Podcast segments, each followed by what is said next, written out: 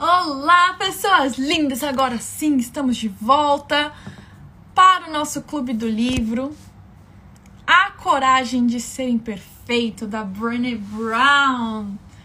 E galerinha, enquanto vocês vão entrando novamente, me escreve aqui como foi o Dia das Mães de vocês. Foi um dia bom? Foi um dia ok? Como vocês estão? E também quero saber quem aqui leu o livro A Coragem de Ser Imperfeito. Quem leu o livro, levanta a mãozinha, fala eu li. Me fala se vocês gostaram, se vocês não gostaram, como vocês se sentiram. Porque hoje eu e a Fê, é, para quem é novo no Clube do Livro, a gente faz isso como uma coisa de amigas, né? É um desafio pessoal nosso, a gente lê um livro por semana e a gente decidiu é, sempre conversar uma vez por semana sobre esse livro para impulsionar a gente. E nisso a gente decidiu compartilhar todas essas coisas com vocês também. Então, por isso estamos todos juntos nessa agora nesse desafio. Eu super convido vocês a participarem, é, a lerem os livros também, porque tem muita informação muito, muito valiosa. E esse livro da Brené Brown hoje fala muito sobre a questão da vulnerabilidade. Agora eu quero saber, vocês leram Jaque, Tony, Nessinha, Fabi, Francine, alguém aqui leu o livro? Ou vocês vão ouvir o primeiro clube do livro para depois saber se vale a pena ler o livro? Porque às vezes eu faço isso também. Eu adoro ouvir podcast e às vezes eu escuto os podcasts primeiro para saber se vale a pena a ah, ler o livro, né? Porque, gente, tempo tem para tudo nessa vida, né? Qualquer perguntinha que vocês tiverem também, pode mandar aqui na caixinha, no balãozinho. E estaremos respondendo. E a Fê vai entrar daqui a pouquinho. Enquanto isso, gente, deixa eu falar para vocês um pouquinho sobre a Brené Brown. A Brené Brown, ela é uma pesquisadora, ela trabalhou por muito tempo na área de é, assistência social e é uma pesquisa, uma pesquisadora. Essa pesquisa desse livro dela levou cerca de 12 anos. E como muitos de vocês sabem, eu fiz um doutorado, né? E no doutorado, geralmente você tem a opção de fazer a sua pesquisa quantitativa ou a sua pesquisa qualitativa. Então, a quantitativa vai é, levar aquela questão toda dos números, é, de, de você realmente conseguir quantificar as coisas. A qualitativa ela vai trabalhar meio que com as entrevistas e ela fala que ela se apaixonou por essa parte da pesquisa porque você meio que está coletando histórias para você conseguir depois passar tudo para frente, poder analisar. E eu achei bem curioso porque ela fala no livro, né, como é que ela fez todo esse processo, todo o método dela de pesquisa. E ela fala que ela não começou com todas as coisas muito claras na pesquisa, né? Então ela foi indo, foi seguindo a curiosidade e ali ela foi encontrando as respostas da live. Nunca acontece. É, mas enfim, então eu achei bem curioso essa parte do livro que no final ela, ela fala de toda essa parte da pesquisa, né? O que é muito, muito, muito incrível. Fê deve estar entrando a qualquer minuto. Enquanto isso, se alguém tiver perguntinha Estou aqui para responder. É, ou eu começo já. Tem muita coisa do livro que eu posso já estar tá comentando com vocês. Mas com certeza é uma coisa que para mim é muito importante, muito que me marcou muito. A primeira vez que eu li esse livro, que o primeiro eu li esse livro em inglês, né? E depois eu li o livro em português. É o poema do Roosevelt, que tá bem no comecinho do, do livro, que inclusive deixa eu ler para vocês. O, o Roosevelt diz assim: Não é o crítico que importa, nem aquele que aponta onde foi que o homem tropeçou ou como o autor das façanhas poderia ter feito melhor. O crédito pertence ao homem que está por inteiro na arena da vida, cujo rosto está manchado de poeira, suor e sangue, que luta bravamente, que erra que decepciona, porque não há esforço sem erros e decepções, mas que na verdade se empenha em seus feitos, que conhece o entusiasmo, as grandes paixões, que se entrega a uma causa digna, que, na melhor das hipóteses, conhece no final o triunfo da grande conquista e que, na pior, se fracassar, ao menos fracassa ousando grandemente. Ou seja, isso para mim foi muito libertador, porque eu, como musicista, principalmente, é, a gente tá sendo julgado o tempo todo. É... Peraí que a Fê. A Fê falou que está pronta. E que está entrando. Então a gente é julgado o tempo todo. Só que quem só pode julgar é quem, tem, quem tá lá na arena, quem tá lá se sujando de sangue, quem tá lá batalhando. A galera que tá lá só reclamando e nunca faz nada, eles não têm o direito de falar. Então, quando a gente ousa, quando a gente tá usando e tá usando é, grandemente, é, a, a gente tem que sentir orgulho disso, sabe? Não é todo mundo que vai ter coragem de colocar a cara tapa, não é todo mundo que vai ter coragem de ser vulnerável e poder estar tá ali. E aí é o, o, livro todo gira nessa questão, né? O que, que é vulnerabilidade? O que que, qual que é o impacto disso hoje em dia? Cadê a Fê? Disse que já estava aqui.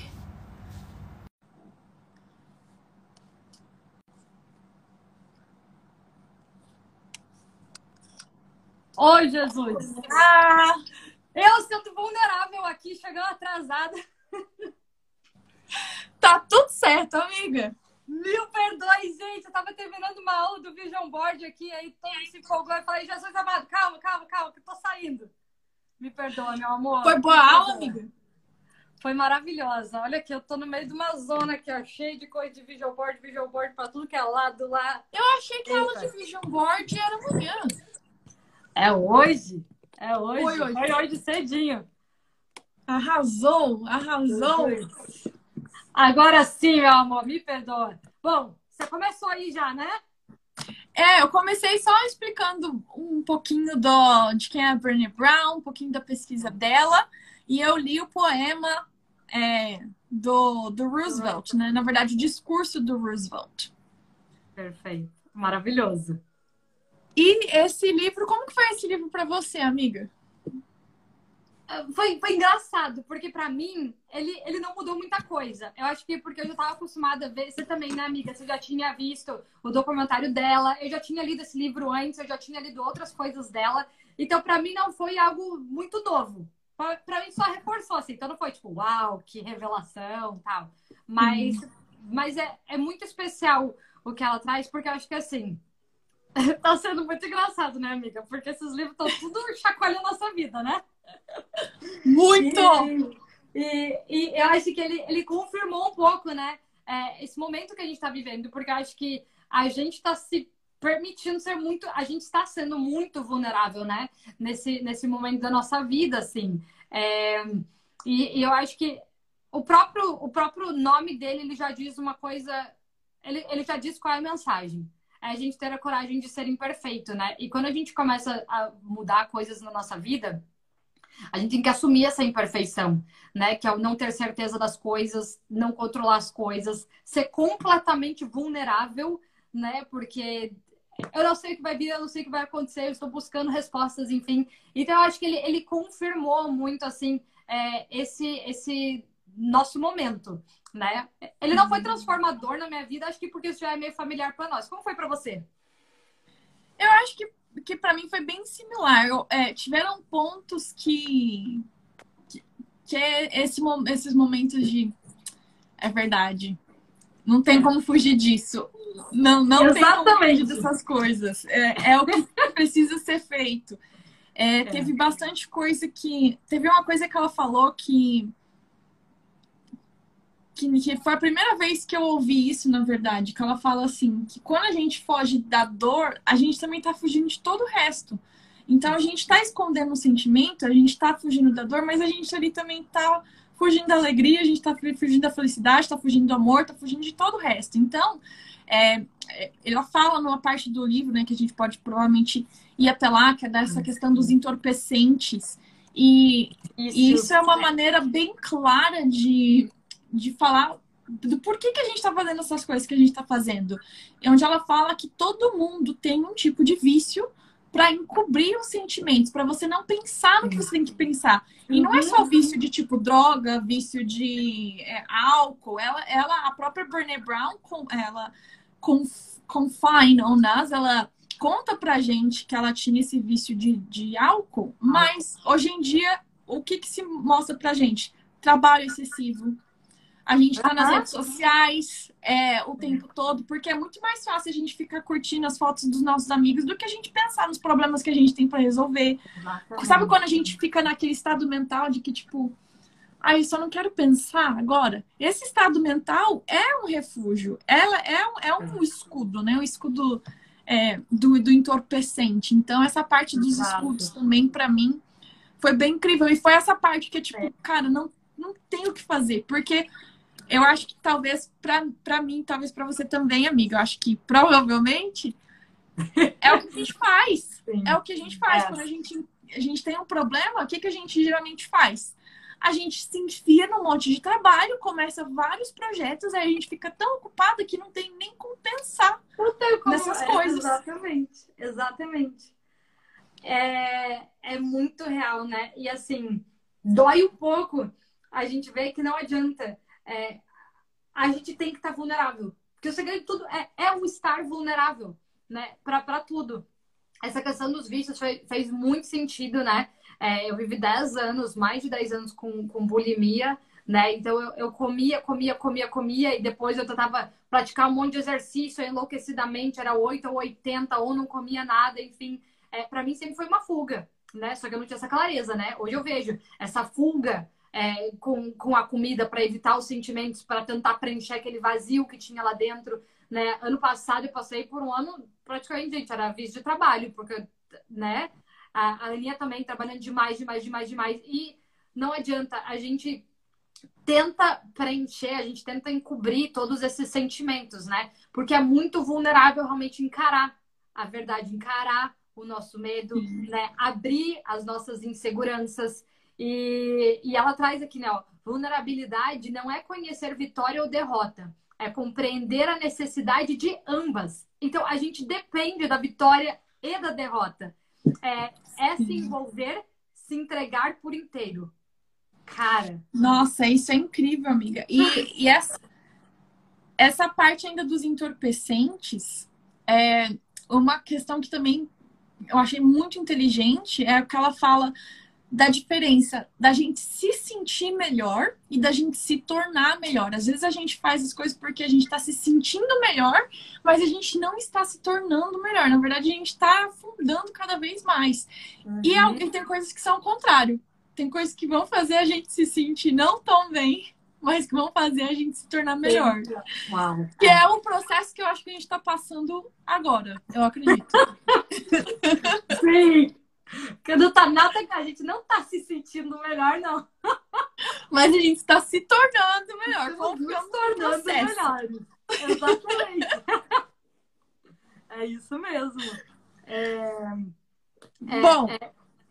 e uma é. coisa que eu achei incrível também é que ela sempre fala dessa questão da, dos sabotadores, né? Como um gremlin é, que, é, que é daquele filme dos anos 80. Então, é, eu achei incrível que ela meio que externalizou isso. Então, os sabotadores são os gremlins, ela deu um nome para isso, e toda vez que ela está se auto-sabotando, que alguma coisa está acontecendo, ela fala: peraí, o que, que o gremlin está fazendo aqui? Eu achei isso bem legal também. É... Eu adorei também. Daí você traz um nomezinho para essa voz insuportável que fica nos boicotando o tempo inteiro, né? Exato.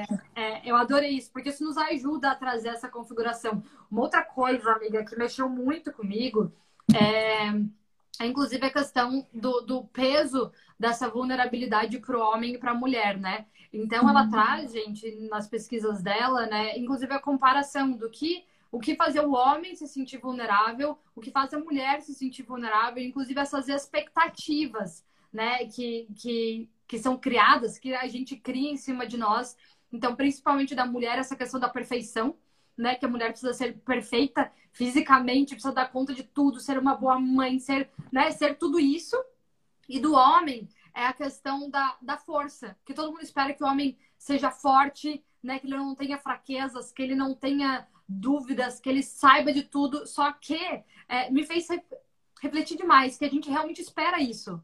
Quando a gente vê muitas vezes o homem no momento fraco, por mais que a gente fale que suporta, que apoia e tudo mais, quando ele está nesse momento, a gente Pô, mas ele tinha que ser homem, ele tinha que, que ter essas respostas, né? Exato. né? A gente é condicionado para essas expectativas, né? O que faz com que a gente crie aquela armadura e não se permita viver essa nossa vulnerabilidade. E, gente, para ser vulnerável, a gente quer se proteger, né? É se entregar por inteiro em tudo que a gente faz, correndo o risco, né? O risco da dor, o risco dos ferimentos, o risco, né? O risco da vergonha, o risco de, de tudo isso que entra junto. E muitas vezes a gente não, não consegue viver a nossa vida por inteiro porque a gente não consegue se entregar, porque a gente quer se proteger o tempo inteiro. E não adianta, se a gente não viver por inteiro, se a gente não se permitir ser vulnerável, a gente não vai conseguir viver todas essas coisas que a gente quer viver. Não, com, completamente não. Eu tava tentando procurar aqui, amiga, uma maneira como ela explica é, o perfeccionismo. Eu tinha grifado meu Deus. Amiga, será que as pessoas estão ouvindo a gente? Porque parece que tudo. Eu não sei, tá chegando comentário pra você essas coisas? Não. É, pra mim também. Vocês estão ouvindo a gente, galera? Vocês é, estão ouvindo? O número de pessoas assistindo também não mudou, nem pra menos, nem pra mais. Eu achei meio estranho. Por isso que eu fiquei na dúvida se estão nos ouvindo, se, se tá rolando pra todo mundo. Ah, a Paty disse que tá ouvindo. Ah, então tá. Ó, é, a Paty nem apareceu pra mim aqui. Então, ótimo. Que bom que você tá vendo aí. Perfeito. Tô vendo aqui. É... Ah, então fechou. É... Gente, eu, ca... eu quero muito achar. Eu grifei, eu tinha grifado aqui uma parte onde ela fala sobre a questão do perfeccionismo e ela fala que o perfeccionismo é uma ferramenta para a gente esconder a nossa culpa, é, é a gente está tentando usar o perfeccionismo como uma maneira de, tipo, ah, se eu fizer tudo certinho, as pessoas não vão poder falar nada, então é, você vai é, esconder a sua culpa, você vai esconder a sua vergonha. E ela fala aqui, né, da diferença também da vergonha e da culpa. Ela fala que quando a gente tem a culpa, ela fala que é, é uma coisa que é um, é um momento, né? Então eu fiz alguma coisa que é má. E quando a gente tem a vergonha, é uma coisa mais interna. Eu sou uma pessoa má. E isso tem influências completamente diferentes na nossa vida. E isso ela fala que é, é, é a fórmula, né? Da, da, da escassez também. Eu acho que a vergonha está na fórmula da escassez. É, mas ela falou assim, quanto a que, que, o negócio da vergonha é uma coisa que todo mundo sente vergonha. Então, muitas, muitas vezes a gente não faz coisa porque, ah, eu não vou fazer stories porque eu tenho vergonha. Na verdade, você não está querendo ser vulnerável. E o que acontece com a vergonha? Todo mundo sente vergonha. Todo mundo passa por essa questão da vulnerabilidade. Eu vou ser a pessoa mais famosa que você conhece. Todos nós passamos por isso. Todo uhum. mundo tem medo de falar de vergonha. E quanto menos a gente fala sobre a vergonha, pior fica. E todo mundo reage à vergonha de uma maneira diferente. Todo mundo tem vergonha de alguma coisa diferente. Então a gente viu que é, os homens e mulheres experienciam isso de maneira diferente. As mulheres também são muito julgadas pela questão da aparência, do corpo. Uma coisa que eu ouvi recentemente de uma amiga, ela falou assim que é, a galera julga muito as escolhas do, do que ela faz ou não como mãe. Se você faz uma coisa, é errado. Se faz outra, é errado. Então, essa questão do julgamento é. Aí vem o quê? O perfeccionismo. Porque se você estiver fazendo tudo perfeito, ninguém pode falar nada. E aí o que acontece? A gente entra nesse vortex da, uhum. da, da, nossa armadura, mais uma vez. E no final das contas, a gente começa a, a criar vários escudos que estão protegendo a gente mas no final das contas está só isolando a gente, está deixando a gente cada vez é, mais sozinhos, cada vez menos vulneráveis, e a gente não consegue conquistar muita coisa nesse, nesse estado. É, e por mais que conquiste, não faz sentido, porque você não está conseguindo ser você, viver você plenamente, né? Se expor. Você não é amado por quem você é, é por quem você demonstra que você é, com quem você parece ser, né? É, tem uma parte, eu não sei qual parte do livro que é, mas que ela traz até a questão do, por exemplo, quando a gente vai participar de círculos de amigos, quando a gente vai em lugares. É, quando a gente está tentando se adequar àquele ambiente para pertencer, você não está sendo vulnerável. Você é vulnerável uhum. quando você chega do jeito que você é naquele grupo e corre o risco de ser aceito ou não ser, né? Então é quando a gente começa a se permitir ser quem a gente é. E, e uma das chaves, eu, eu, talvez seja mudando toda a ordem, né? Mas falando aqui um pouquinho, né? Uma das chaves que ela fala é a questão do amor próprio. E aí de volta, né, gente? De volta lá para aquela base. É, como que a gente começa a se permitir né, lidar com essa vulnerabilidade? É começar a se aceitar do jeito que é. Aprender a se amar do jeito que é. A se mostrar do jeito que é. Com os, com os defeitos, com, né, com as nossas incertezas, inseguranças. E aqui né, tem uma parte, ó. É verdade que quando estamos vulneráveis, ficamos totalmente expostos mas nada disso tem a ver com fraqueza. E muitas uhum. vezes a gente tem esse mito de que ser vulnerável é ser fraco, né? Ser vulnerável é ser fraco, principalmente para homem, né? Não quer ser vulnerável porque vai demonstrar fraqueza. Enquanto que não tem nada a ver, muito pelo contrário. Ser vulnerável é o maior ato de coragem que existe. É a gente se mostrar nua e cruamente como a gente é. É como se fosse aparecer pelado, né? Tem até uma hora que ela faz essa analogia. É, você não tem nada para esconder. Você está mostrando exatamente o que você é, quem você é. E não existe coragem sem vulnerabilidade. Uhum. Então, é, faz parte de, de todo esse é, é ecossistema. É, e aí, voltando só um pouquinho, é a questão é, da escassez. Ela fala que é a coisa que é mais recorrente nas pesquisas é, da galera sempre achar que não é bom o suficiente ou que não tem o suficiente. Isso tá tão enraizado na gente que a gente passa por situações mundanas pensando nisso. Ela dá exemplo, por exemplo, quando você vai dormir e você olha no seu alarme e fala: Nossa, eu não vou conseguir dormir o suficiente. Ou uhum. você acorda e fala: Nossa, não dormi o suficiente. Ou você vai comer alguma coisa e você fala: Ai eu vou, vou ficar com fome daqui a pouco, sabe? Essa mentalidade de escassez o tempo todo. E aí ela fala que tem três coisas ali que, que dão um boost na escassez, né? Uma é a vergonha, a outra é a comparação e a outra é a desmotivação. Então, tudo aí é essa receita da escassez. E como é que a gente combate essa receita da escassez? A gente combate com a resiliência e com a gente também é, tendo a, a, a, a, coragem de falar, né? Da gente se expor, da gente conversar, da gente se comunicar, da gente procurar ajuda, da gente ser vulnerável.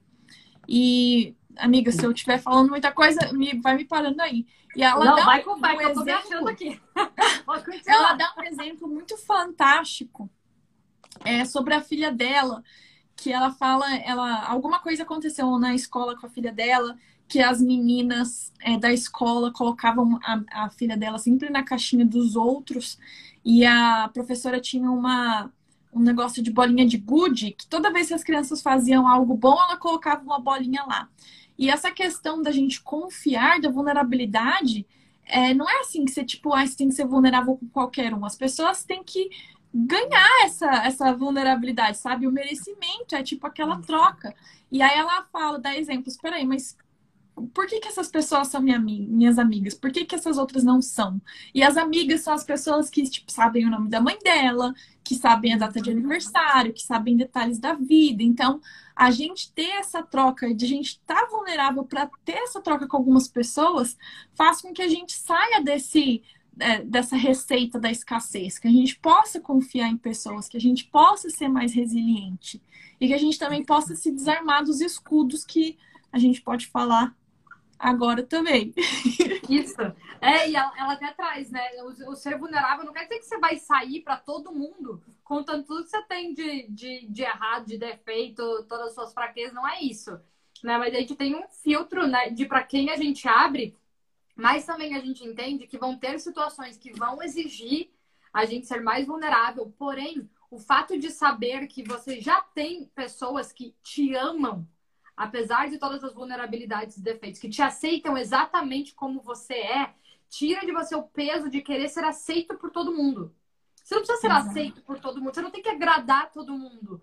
Porque você já tem as pessoas que já te amam, apesar de todas as suas vulnerabilidades. Com, na verdade, com. Mesmo por causa das suas. Né, que te amam com todas essas vulnerabilidades, né? Então, é, isso tira esse nosso peso de querer agradar todo mundo, de querer ser aceito por todo mundo.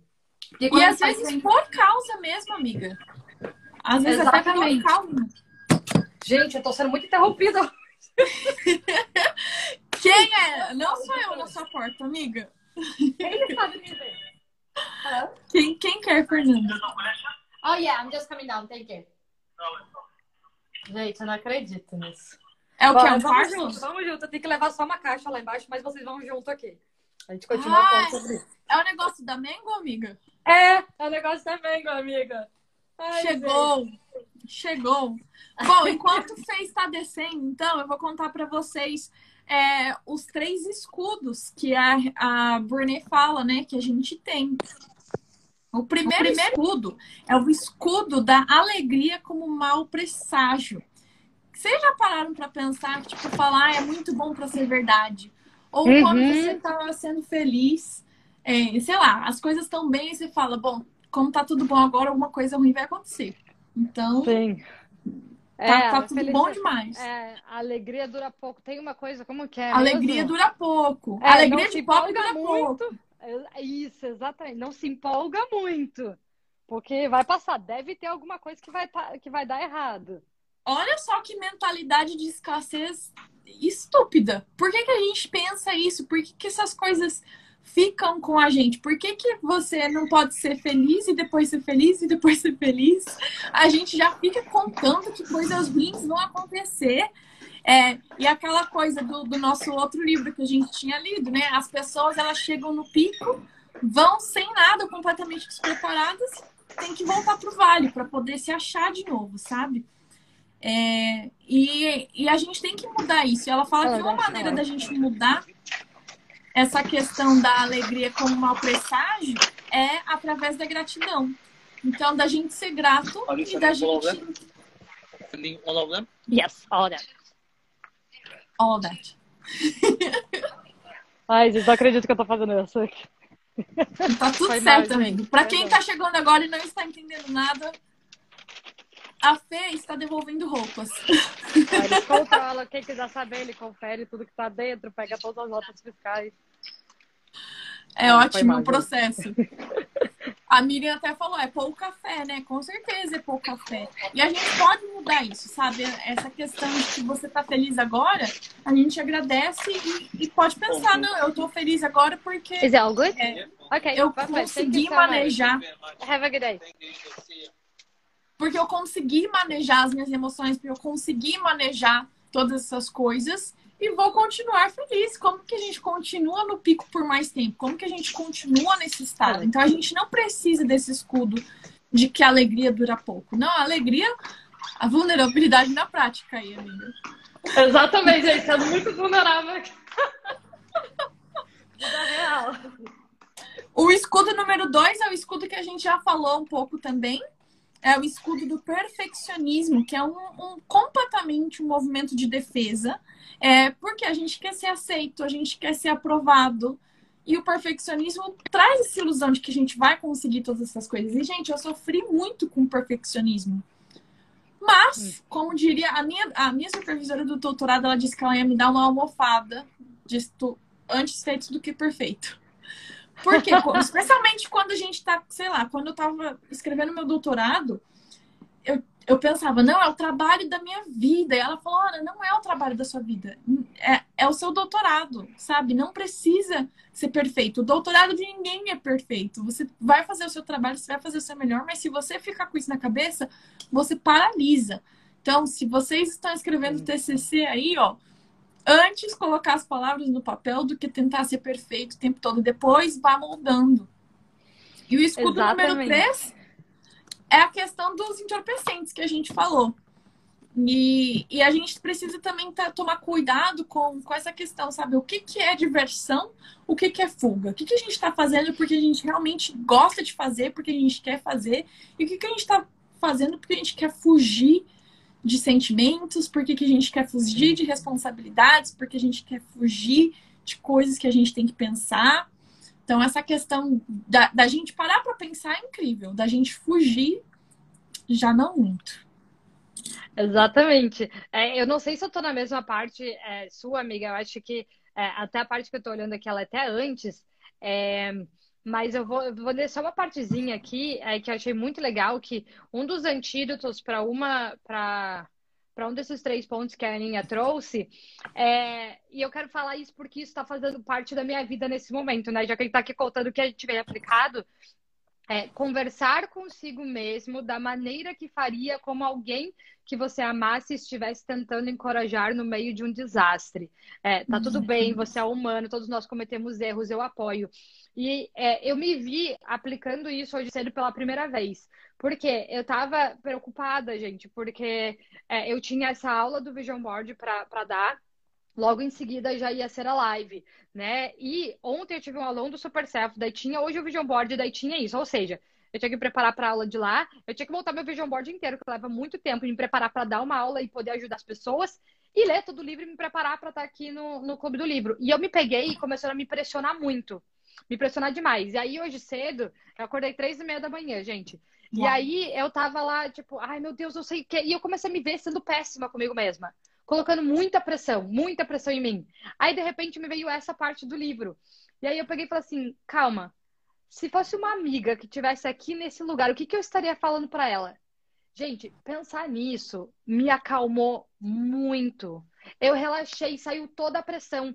Inclusive, eu até pensei, meu Deus, tá, caso a aula atrase um pouco, eu vou mandar mensagem pra Aninha, vou falar, amiga, consigo me esperar 10 minutinhos só pra eu sair, não sei o quê. Então, eu comecei a ser um pouquinho mais prática para pensar, porque se fosse antes, gente, eu ia estar tá me chicoteando demais. Meus gremlins iam estar, tá, tipo, me maltratando. E eles começaram a me maltratar muito hoje cedo, até que eu peguei, calma, deixa eu conversar comigo como se eu fosse né, a minha melhor amiga, o que, que eu diria? Eu ia pegar super leve com a minha amiga, eu ia apoiar ela, eu ia falar que ela já tá pronta, que ela já sabe tudo isso, que ela nem precisasse pressionar tanto, né? E aí eu comecei a me falar todas essas coisas e me ajudou muito a sair daquele estado de, de sabe, de, de ansiedade, de, de toda a pressão. E me permitir ser vulnerável nessa, nessa situação, saber que eu tava fazendo o melhor que eu podia. E era isso. Pronto.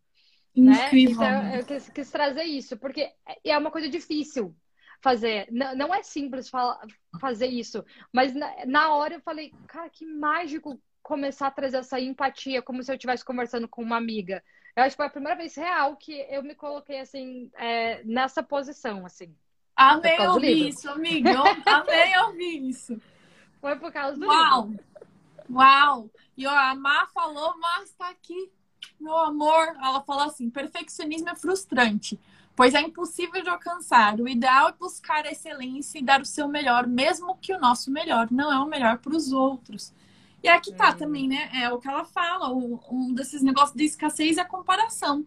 Se você estiver correndo uma maratona, qual é a única situação em que um medalhista de prata pode ficar desapontado?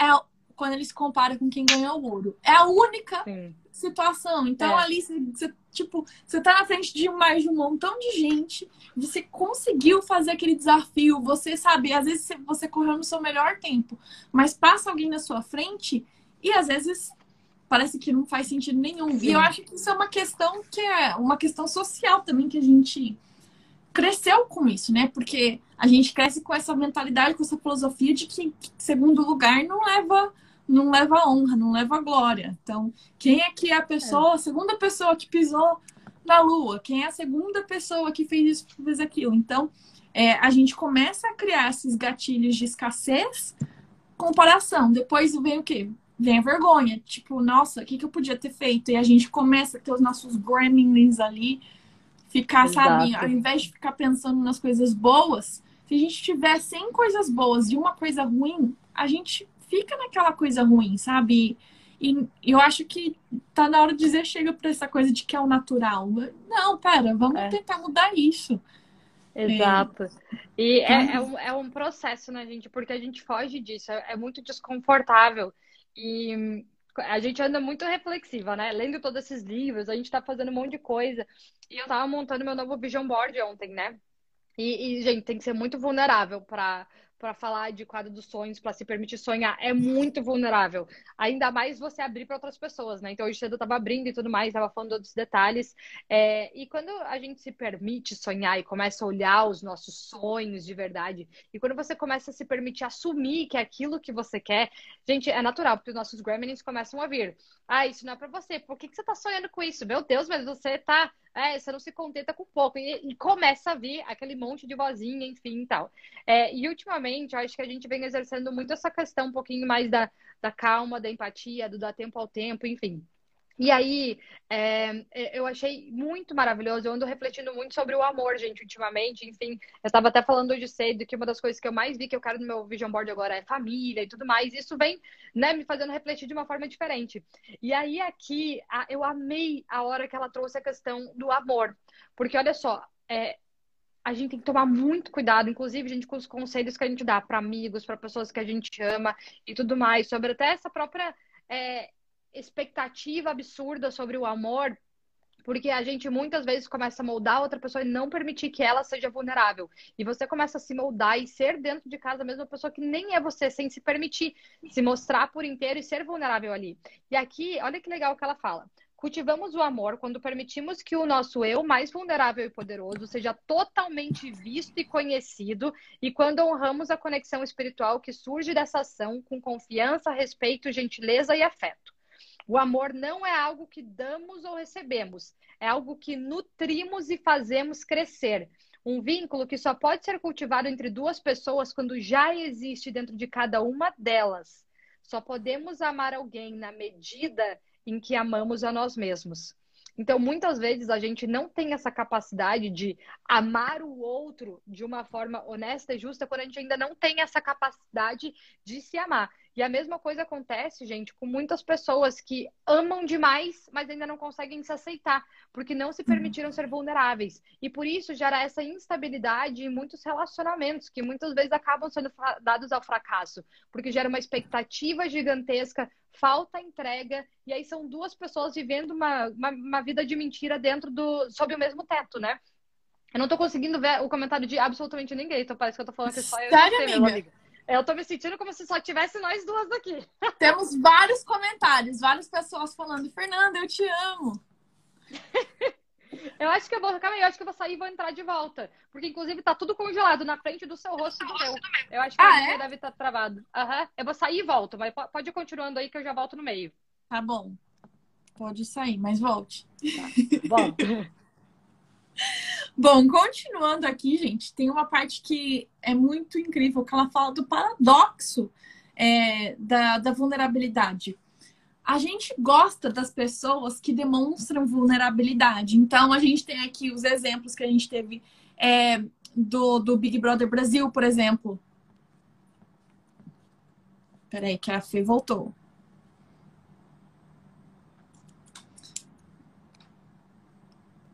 Calma. Eita. Ah, agora. E agora, amiga? Ah, agora voltou. Ah, agora sim, gente. Eu não tava Agora voltou. Agora você vai ver todas as mensagens, galera, de eu te amo, Fê.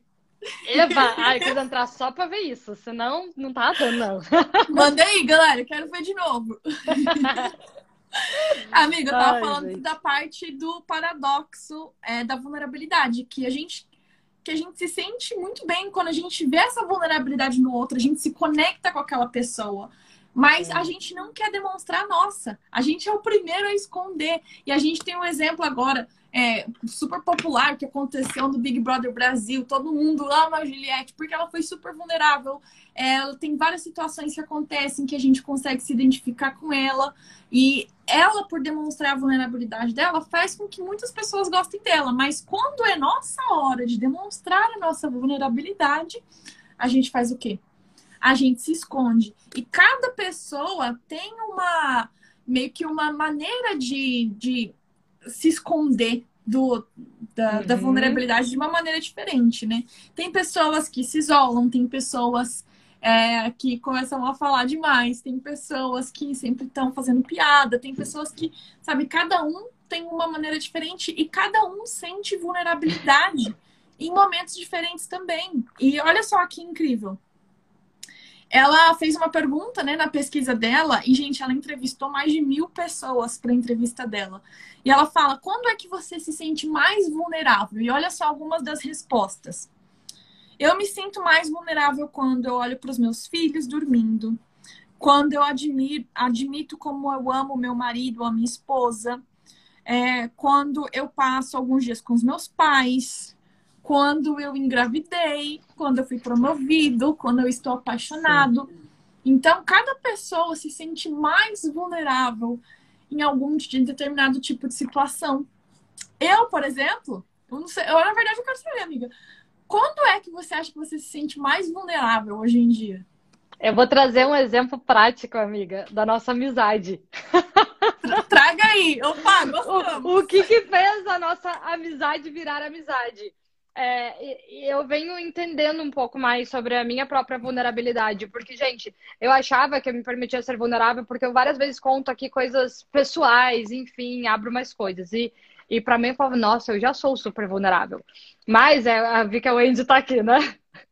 É, mas, é, como eu sou? Eu sou aquela pessoa, eu era essa pessoa que eu quero estar ali para todo mundo, ajudar todo mundo, querer ser super amiga de todo mundo. Mas pergunta para Ana se alguma vez eu ficava abrindo sobre a minha vida detalhes ou pedindo ajuda. Não. E eu, eu não fazia, gente. Eu não fazia. Só que isso é ser vulnerável. Por que, que eu posso ajudar as pessoas? Nossa, olha que legal que eu sou. Tô sempre aqui para as amigas, faço tudo pelas amigas. Mas as minhas amigas perguntavam como eu tava, como você tá? Tudo bem. Tudo ótimo. Não, mas tudo como tá tudo. Não, tá tudo certo. Posso te ajudar? Sabe? Não. Não, não precisa. Já tá, tá tudo resolvido.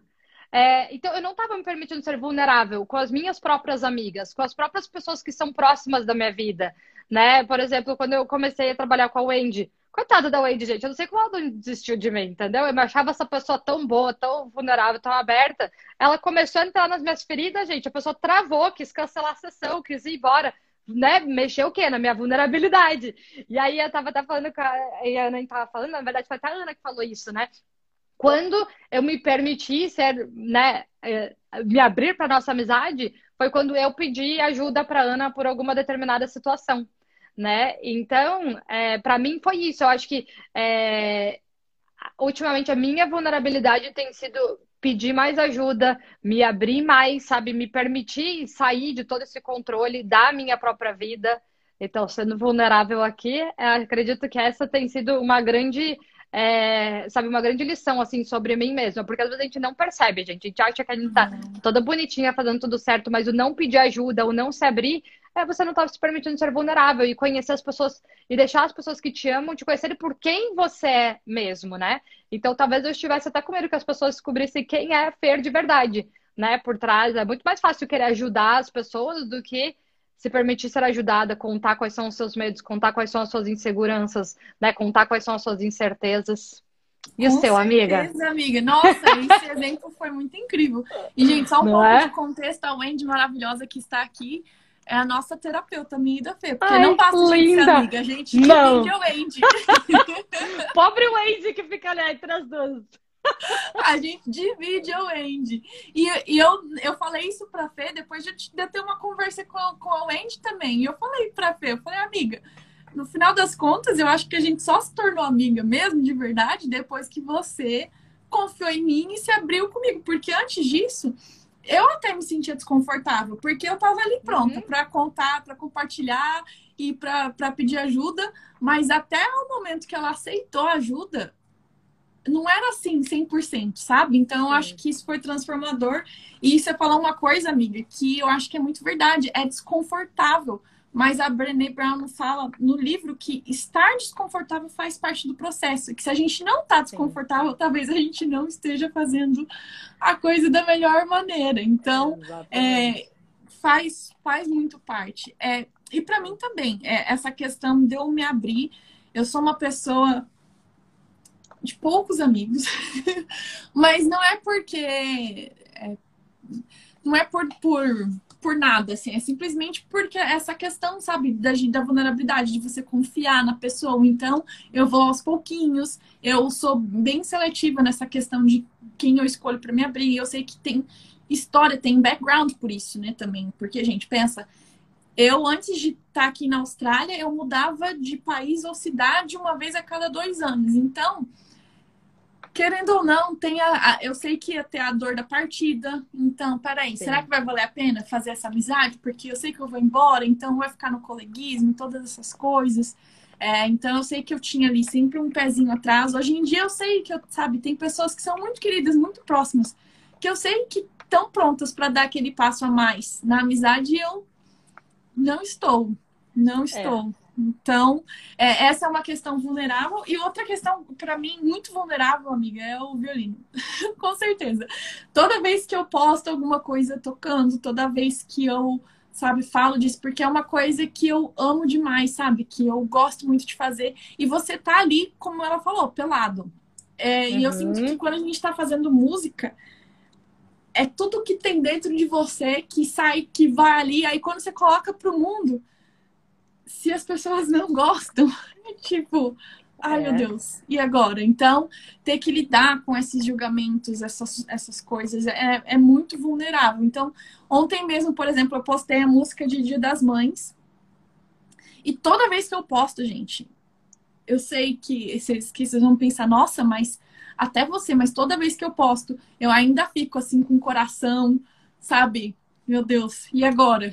Estou colocando mais um pedacinho de mim pro mundo. E ontem eu só orei, eu falei assim, meu Deus, que o Senhor abençoe cada pessoa que ouvir essa música, que o Senhor, sabe, traga Ai, um pouquinho de alegria para todo mundo que ouvir essa música, que as pessoas certas ouçam, sabe, para que traga coisas boas. E foi nisso, sabe, tipo, essa vulnerabilidade de também deixar acontecer. E quem vai ouvir, vai ouvir, se Deus quiser, as pessoas certas, sabe? Vai tocar no coração das pessoas certas e, e é isso. Então, a parte Ai, vulnerável de mim compartilhando aqui com vocês. Mas, é, é, Como, como musicista, eu acho que a gente se expõe muito. Vocês, vocês me veem do avesso. É, e, e, isso é incrível, né? Porque nos ajuda, do outro lado, a enxergar as coisas de uma forma diferente também, né? Porque muitas vezes eu lembro que eh, a gente estava conversando na semana passada, e aí você estava indo tocar, acho que num casamento, estava indo tocar em algum evento, e aí é, eu fiquei, cara, como que pode? Ela tem um evento daqui a pouco, a gente tá aqui fazendo uma outra coisa que não tem nada a ver. Falei, amiga, sério, isso é muito foda, cara. Você consegue estar tá aqui relaxando, eu acho que ela tá me preparando já desde cedo. Ela falou, não, amiga, você não tem ideia. Eu sempre me sinto nervosa, né? Eu sempre sinto a pressão a expectativa, não importa onde seja. Deu você, o que? Ana Bracão se sente desse jeito, né? E às vezes, gente, a gente inclusive idealiza as outras pessoas achando que elas não se sentem dessa forma, né? Que elas não passam por isso. E, e eu acho que é, quando a gente se permite se expor, a gente está sendo muito vulnerável o tempo inteiro, principalmente quando a gente se expõe, como a Ana falou, é, numa forma que aquilo ali tem muito significado para você né? Por exemplo, uma crítica sobre o violino, alguma coisa sobre o violino, ela, ela mexe com, com a sua alma, porque é quando você mais se permite ser vulnerável, compartilhando o que você faz, o que você dedicou a sua vida inteira para se desenvolver. Né? Então, eu acho que tem um peso diferente, né? Por exemplo, ah, sei Sim. lá, fala mal do cabelo. Ok, fala mal do, uh -huh. do que a gente faz, do que é Sim. diferente. Exatamente, o peso muda, né? E eu acho que é isso, quanto mais a gente, a área que a gente mais se permite ser vulnerável, é inclusive o que mais nos atinge, né? Tipo, o cabelo whatever, mas a pessoa vir aqui me falar de alguma coisa que eu me dedico tanto, que eu coloco minha alma, que eu sei que eu trago a, além de mim e me permito me abrir e ser vulnerável naquela área, é, é aquilo, é você aparecer nu ali com algo que, que você realmente deposita tanto de si. Enfim, eu acho que Exato. compreender isso um pouco nos permite é, é, ser muito mais empático, né? Ser, ser, muito mais cuidadoso com o que a gente pensa, espera dos outros, né? É, ontem, quando, quando eu estava lendo o livro, é, eu decidi mandar uma mensagem para uma pessoa é, porque a hora que eu li, eu falei, meu Deus, eu, eu não tenho permitido essa pessoa ser, ser vulnerável. Né? Não permitido, mas eu não me permiti ser vulnerável o suficiente com essa pessoa. Né? E aí, na hora, eu peguei e mandei uma mensagem, e aí ela me respondeu falando assim: Meu Deus, eu não acredito que você me mandou isso. Era tudo que eu precisava receber. Né? Então, muitas vezes, a gente está se protegendo tanto atrás através dessas armaduras, é, pensando muito em como se proteger, que a gente esquece de ver e reconhecer a vulnerabilidade do outro também, com mais empatia, com mais sensibilidade, sem tantas expectativas, né? Que a gente, que é natural a gente, a gente criar em cima das outras pessoas. Eu acho que é importante de saber isso é que nos ajuda a, a melhorar esse filtro todo que a gente cria com relação à vida, principalmente esse excesso de expectativa colocada sobre o outro, né? E esse excesso de proteção que a gente coloca sobre nós, né? Em lugares que não necessariamente a gente precisava se proteger tanto, né? Não quer dizer Isso. que a gente a gente tem que ficar o tempo inteiro se expondo para todo mundo, como ela já falou, mas é se permitir realmente ser vulnerável com as pessoas que, que merecem, que estão ali por você, que são as pessoas que podem te ver nu, né, do jeito que, que você é. Eu acho que isso tem sido uma grande lição para mim. Eu não eu não tinha essa consciência de como eu me protegia né? Inclusive para as pessoas que eu não precisava, né? Muito com amigos, né? Com a minha mãe também, eu até conversei com a minha mãe sobre isso e tudo mais. Então, gente, a gente tem tanto que aprender ainda. Nossa, demais! E amiga, Ai, num, num, num nível assim do dia a dia, é, eu acho que tem muita gente ainda que não faz muitas coisas que são grandes sonhos por causa desse medo da vulnerabilidade, da exposição, uhum. do que as outras pessoas uhum. vão pensar. E aí a gente Verdade. volta para a declaração do Roosevelt. É só a pessoa que está ali na arena que, que pode falar alguma coisa, sabe? Então todo o resto não importa as pessoas vão, é, é, elas vão falar, elas vão vão estar tá ali, mas só aquela pessoa que está fazendo mesmo, ela sabe o valor. E vocês vão perceber que raramente uma pessoa que está num nível grande ou que está fazendo, sabe, o que você quer fazer naquele nível, ela vai falar mal das outras pessoas, porque ela sabe o caminho, uhum. ela sabe quão árduo é, sabe quão difícil é. Então, pô, pô vamos, pô, eu falando, pô, pô, pô. meu, pô, meu. pô, meu. Pô, galera. Poxa vida, como que a gente pode pensar nessa questão, sabe? Na nossa vulnerabilidade, na vulnerabilidade da outra pessoa. Se você pode fazer um comentário negativo, um comentário é, é, positivo, opta pelo, pelo positivo, sabe? Essa questão de feedback, é, um feedback positivo também. Pera, é, é, você tá na posição de falar também, você entende sobre o assunto, é um achismo, é o que você tem ali guardado, porque às vezes uma coisa pequena que você fala para outra pessoa pode atingir a pessoa, sabe? Você não sabe como que essa pessoa tá no momento que ela tá. É, então a questão da, da, da, empatia também pelo que o outro tá sentindo me fez até pensar numa situação também. Aqui é. que eu acho que agora eu sei como resolver de uma maneira diferente. Oh, é. Mas... É, é, é, acho que a parte mais especial disso tudo, gente, é, é, a gente se permitir refletir e começar já a fazer mudanças, né? É, tem uma parte aqui que ela fala, ela trouxe a questão da vulnerabilidade, ela trouxe a vulnerabilidade no âmbito profissional, na maternidade e tudo mais. E na parte da maternidade, né, gente, tem coisa mais vulnerável do que você ser pai, do que você ser mãe. Você não, você não sabe todas aquelas respostas, você não sabe tudo. É muito vulnerável você ter que direcionar a vida de um outro ser humano, enfim. É, e aí ela trouxe, tem uma frase que eu achei é, muito, muito legal, que ela falou assim: você está educando seus filhos da maneira.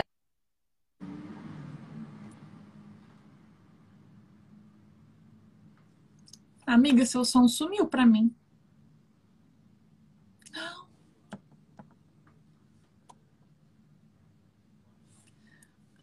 Seu som sumiu para mim, amiga. Aí. Ah, agora sim. Perdão, aqui, aqui apareceu que acaba a bateria. Gente, eu tô, tô, tô, tô complicando essa live aqui.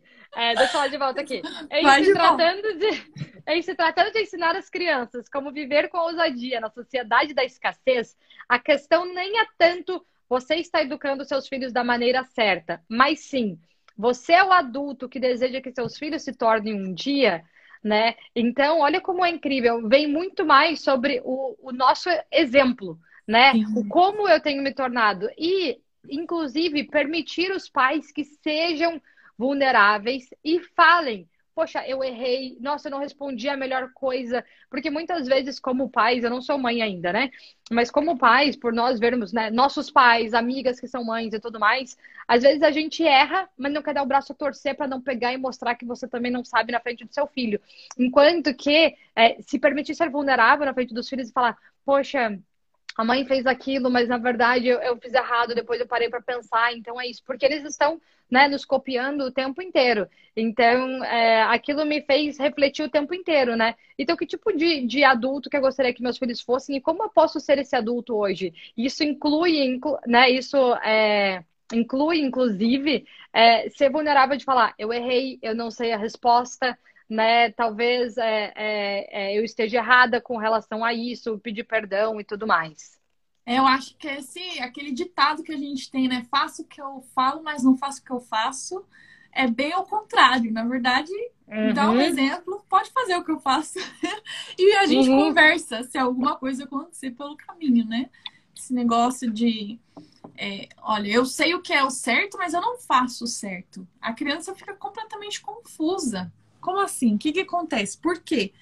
Então, a, a, liderança pelo exemplo, eu acho que é incrível. Eu acho que as crianças, elas respeitam mais os pais também quando crescem. Eu acho que, se eu não me engano, o Gary Vee conta que isso aconteceu com, com ele, com o pai dele. É, que, que ele falou que o pai dele reconheceu que errou. E, eu, ah, não, não é o eu acho que é o Tom Billier. E ele fala que ele respeitou isso demais, porque ele falou: Nossa, é verdade, se eu errar também, tá tudo certo, eu só eu preciso pedir desculpa, corrigir Sim. e seguir em frente. Perfeito. E ela fala ainda também sobre, inclusive, ficar criticando outros pais, né? Ela fala que ninguém pode afirmar que cuida, que cuida do bem-estar das crianças se estiver envergonhando outros pais pelas escolhas que estão fazendo.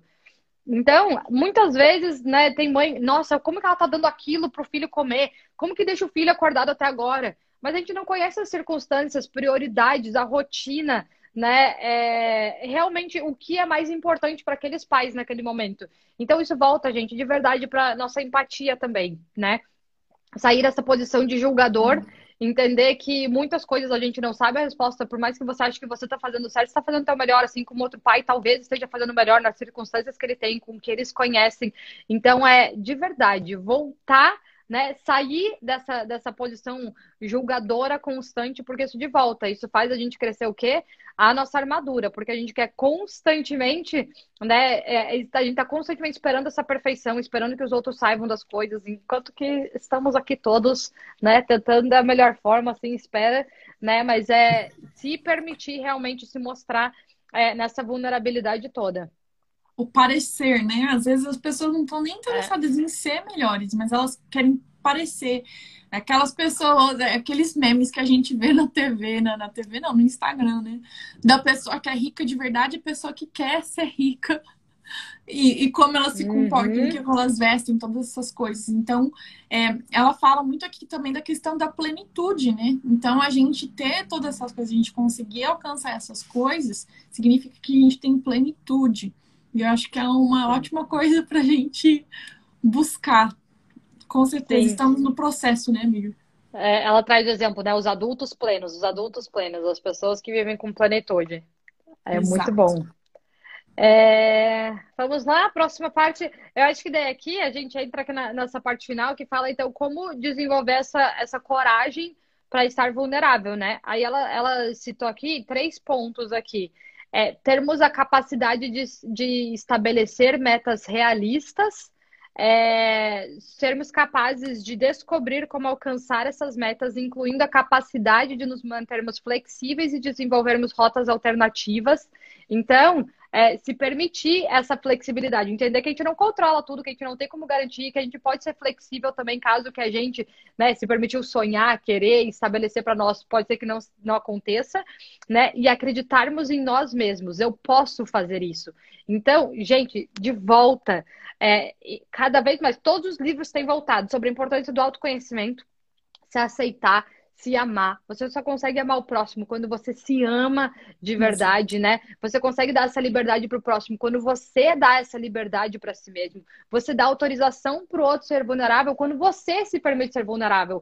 Então, né, qual foi o nosso próximo passo da nossa amizade? Foi quando eu, enfim, me permiti ser vulnerável para Ana. E aí sim, ela se sentiu à vontade para poder, né? Ok, agora eu me sinto à vontade nessa amizade. Eu sinto que eu posso continuar sendo vulnerável aqui por estar sendo uma via né, de, de mão dupla. Então, é, volta para nós, gente. Sempre volta para nós. E quando a gente desenvolve isso em nós, a gente aprende a ser muito melhor para o próximo também, né? Antes de continuar esperando tanto do outro. Incrível. E aí, aqui no livro, ela depois é, ela fala um pouco mais dessa questão com, com as crianças e ela também fala da, da liderança. Eu acho que na questão da liderança, uma coisa que eu achei muito incrível é que ela fala do poder da gente sentar, sabe? Se você é um líder, sentar lado a lado da pessoa, não, sabe, frente a frente, é, com uma uhum. mesa, com alguma coisa no meio. É tipo, olha, é um, um líder que tenha essa coragem de falar, olha, é, a gente precisa de tal resultado eu não sei como fazer isso acontecer, mas vamos, vamos todo mundo junto. É, sem essa questão de saber, ah, eu sou, eu sou a, a, pessoa que tudo sabe, eu tenho todas as respostas. Porque quando a gente não tem as respostas e a gente fica fingindo, é pior ainda. Porque é, as outras é. pessoas ficam esperando da gente, sabe? Tá bom, e agora? Pra onde a gente vai? A gente não tem noção. E a gente pode contar com essa ajuda. E, e depois ela. A, ela fala pra gente, né, toda essa questão de como foi a jornada da pesquisa dela. Eu até falei um pouquinho disso no, no começo do livro. É, a questão da, da pesquisa qualitativa dela. Ela investigou muitas pessoas e eu acho que ela até fala, né, que investigar essa questão da, da vergonha não era prioridade para ela. Mas ela, ela chegou nesse tópico e é um tópico extremamente relevante. E, e, ainda uhum. bem que tudo isso aconteceu. E ela é super vulnerável Sim. quando ela conta pra gente também que ela ficou paralisada de medo depois do, da, da, da, do TED dela, né? Da palestra que ela deu. E ela fala que ela, inclusive, nunca conseguiu assistir a palestra. Uhum. Então, a pessoa que fala super sobre vulnerabilidade falou que no dia seguinte da palestra ela se sentiu tão vulnerável. E isso é, é. eu acho que é, é incrível que ela compartilhou isso com a gente, porque como eu, eu disse, todo mundo sente isso. E faz a gente ver as coisas numa perspectiva diferente, sabe? A pessoa, todo mundo que vocês veem na rede social, em TV, os seus amigos, seus colegas, seus parentes, sabe? Ninguém é perfeito. Todo mundo tá ali, tem as suas vulnerabilidades. Então, cria na gente um poder de empatia muito maior e as pessoas podendo ser vulneráveis, elas vão ter a liberdade de criar mais, elas vão poder se expressar mais, elas vão poder ser o que elas são, quem elas são. Exatamente. É, parece que é, nosso sentimento é que quando a gente está perto de pessoas vulneráveis, nos dá a permissão de a gente ser também e mostrar quem a gente realmente é, né? Começar a realmente tirar toda essa nossa armadura que todos nós temos, gente. A gente veste essa armadura é, o tempo inteiro. É, e isso é muito, muito, muito poderoso. E aí no final ela coloca aqui. É, é portanto, senhor Roosevelt, acho que o senhor acertou na mosca. Realmente não há esforço sem erros e decepções. E realmente não há vitória sem vulnerabilidade. Então, qualquer resultado que a gente quer, qualquer coisa que a gente queira viver, vai exigir que a gente seja vulnerável. Né? Porque é aí que a gente se conhece na plenitude a gente começa a ser justo e honesto com a gente mesmo, né? É, sendo muito mais realista com relação às nossas expectativas e se permitindo se desenvolver no, durante o processo, né? Eu estou me sentindo no momento da minha vida em que eu estou absolutamente vulnerável, né? Me permitindo olhar para inúmeras questões que eu não tinha visto antes e me permitindo é, me posicionar para corrigir, para ajeitar, para melhorar, né, para assumir erros, para tomar novas decisões. E é muito incrível, gente, porque muitas coisas começam a mudar de, de sentido, assim, a gente passa a olhar para coisas em, é, com outro olhar, né? Não que eu já saiba tudo, muito pelo contrário, estou longe disso. Mas é, para quem está acompanhando o Clube do Livro, comigo e com a Ana, provavelmente está notando, inclusive está é, tá notando isso acontecer com a gente, porque esses livros, cada semana veio a coisa e a gente veio aplicando muitas coisas, né, Miss? É, é verdade. a gente tá tipo, Jesus amado. Cada livro faz a gente pegar e dar mais é uma chacoalhada na nossa vida, ver coisas com outros olhares, né? Não quer dizer que a gente tá aplicando tudo, porque, gente, de volta, uma semana, é óbvio que não, não é tempo suficiente para a gente estudar, conseguir aplicar tudo a fundo, mas sem dúvida isso vem trazendo muitas reflexões e eu acredito que a gente está se permitindo ser muito vulnerável em aplicar, né? E se permitir viver novas coisas, se permitir viver, né? Novas possibilidades, novas ideias. Ambas saíram de férias, né? Ambas tomaram novas decisões, ambas estão se permitindo fazer coisas diferentes e tudo mais. E eu acho que isso está sendo uma experiência muito incrível, assim, né? É, inclusive de, de viver de amiga, assim, né? De, de a gente compartilhar é, entre amigas. E por isso, gente, eu queria muito encorajar vocês, né? Quem quiser continuar participando do Clube do Livro com a gente, ler esses livros durante a semana, inclusive convide uma amiga para viver, porque é incrível, porque a gente começa a aprender muita coisa, ver muita coisa, e aí você quer sair e dividir com todo mundo. Se a pessoa está lendo, gente, ela não vai entender essa doideira que você está querendo falar sobre, você está querendo aplicar essas loucuras que você está querendo fazer na sua vida. Então, convida uma amiga para participar, tipo, amiga, vamos fazer esse clube do livro juntas? Vamos ler isso juntas para a gente poder discutir? Porque isso tem sido fantástico tem fortalecido muito a nossa amizade, né? Tá sendo uhum. muito demais, porque a gente sente que a gente tá crescendo juntas, evoluindo, descobrindo coisas juntas.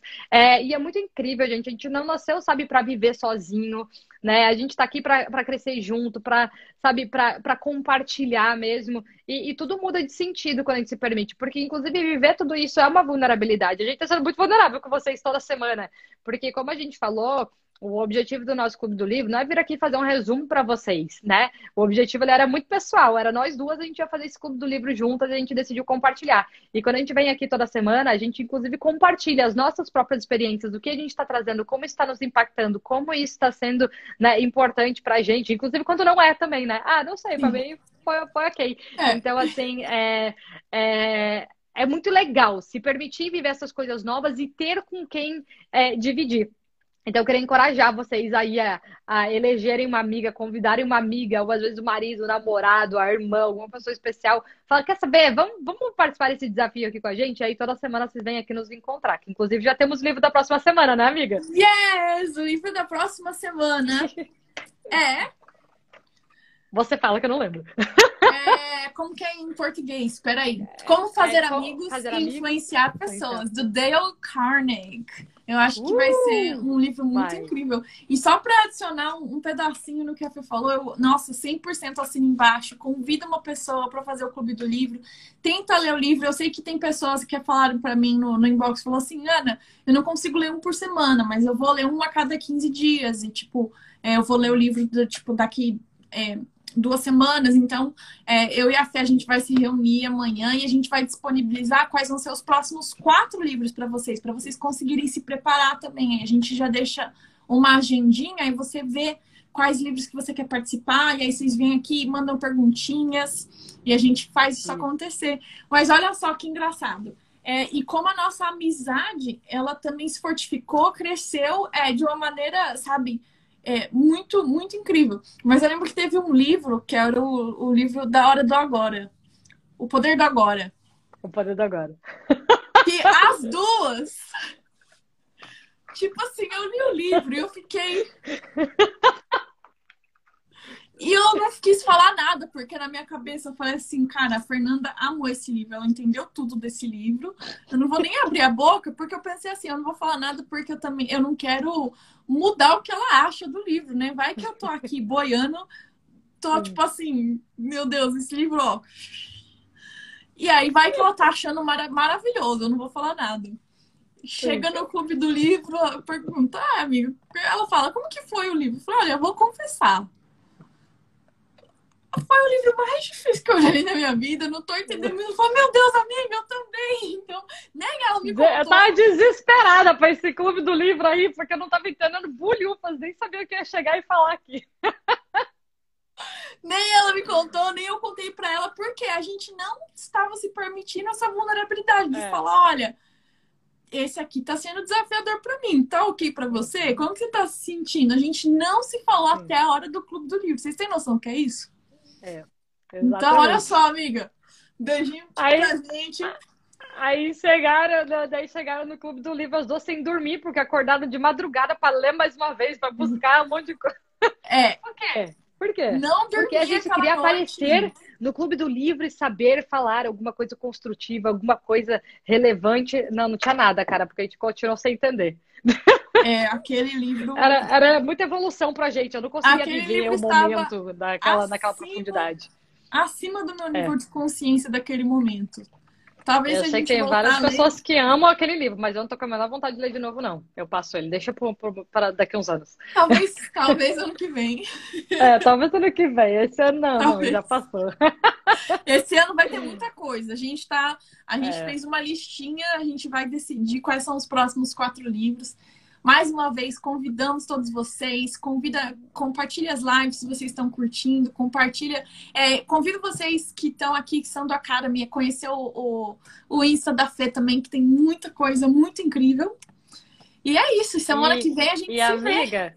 A gente pode até abrir uma enquete, né, para as pessoas votarem, darem sugestões de livros, né, que a gente está montando uma lista para escolher os próximos livros. Se vocês quiserem sugerir também, gente, depois a gente pode colocar nos nossos stories lá para todo mundo votar aí, dar sugestões de livro. Quem sabe Wendy, já queremos todas as suas sugestões também. Cadê Eu a mandei mensagem para ela, Wendy, manda essa lista aí, porque você vai ser a nossa prioridade da lista. Cadê? A gente está sendo obediente, gente, obediente. A Estamos. Wendy manda, a gente lê. A Wendy manda, a gente faz. Ai, amiga, amo você. Também te Amo amo, você. amor. Muito, muito obrigada. obrigada, Mais uma gente. semana, gente. Obrigada a todo mundo aí. Ó, o Wendy já está com a listinha. Vai fazer todo mundo aí seguir a listinha da Wendy também. O livro Yes. da próxima semana é... É, como fazer amigos e influenciar pessoas. Isso. A gente vai fazer um post, gente. Vai fazer um post lá no meu também. É, depois a gente coloca nos nossos stories também. Fechado? amiga, te Perfeito, amo. amiga, te Obrigada. amo. Mais uma semana, hein, cara? A gente tá dando conta, hein? Toda semana eu tenho Tô vontade de feliz. desistir, mas permanecemos. Tô feliz, tô feliz. Bora lá. Um beijo, gente. Até a Fiquem com próxima. Deus. Até semana que vem. Tchau.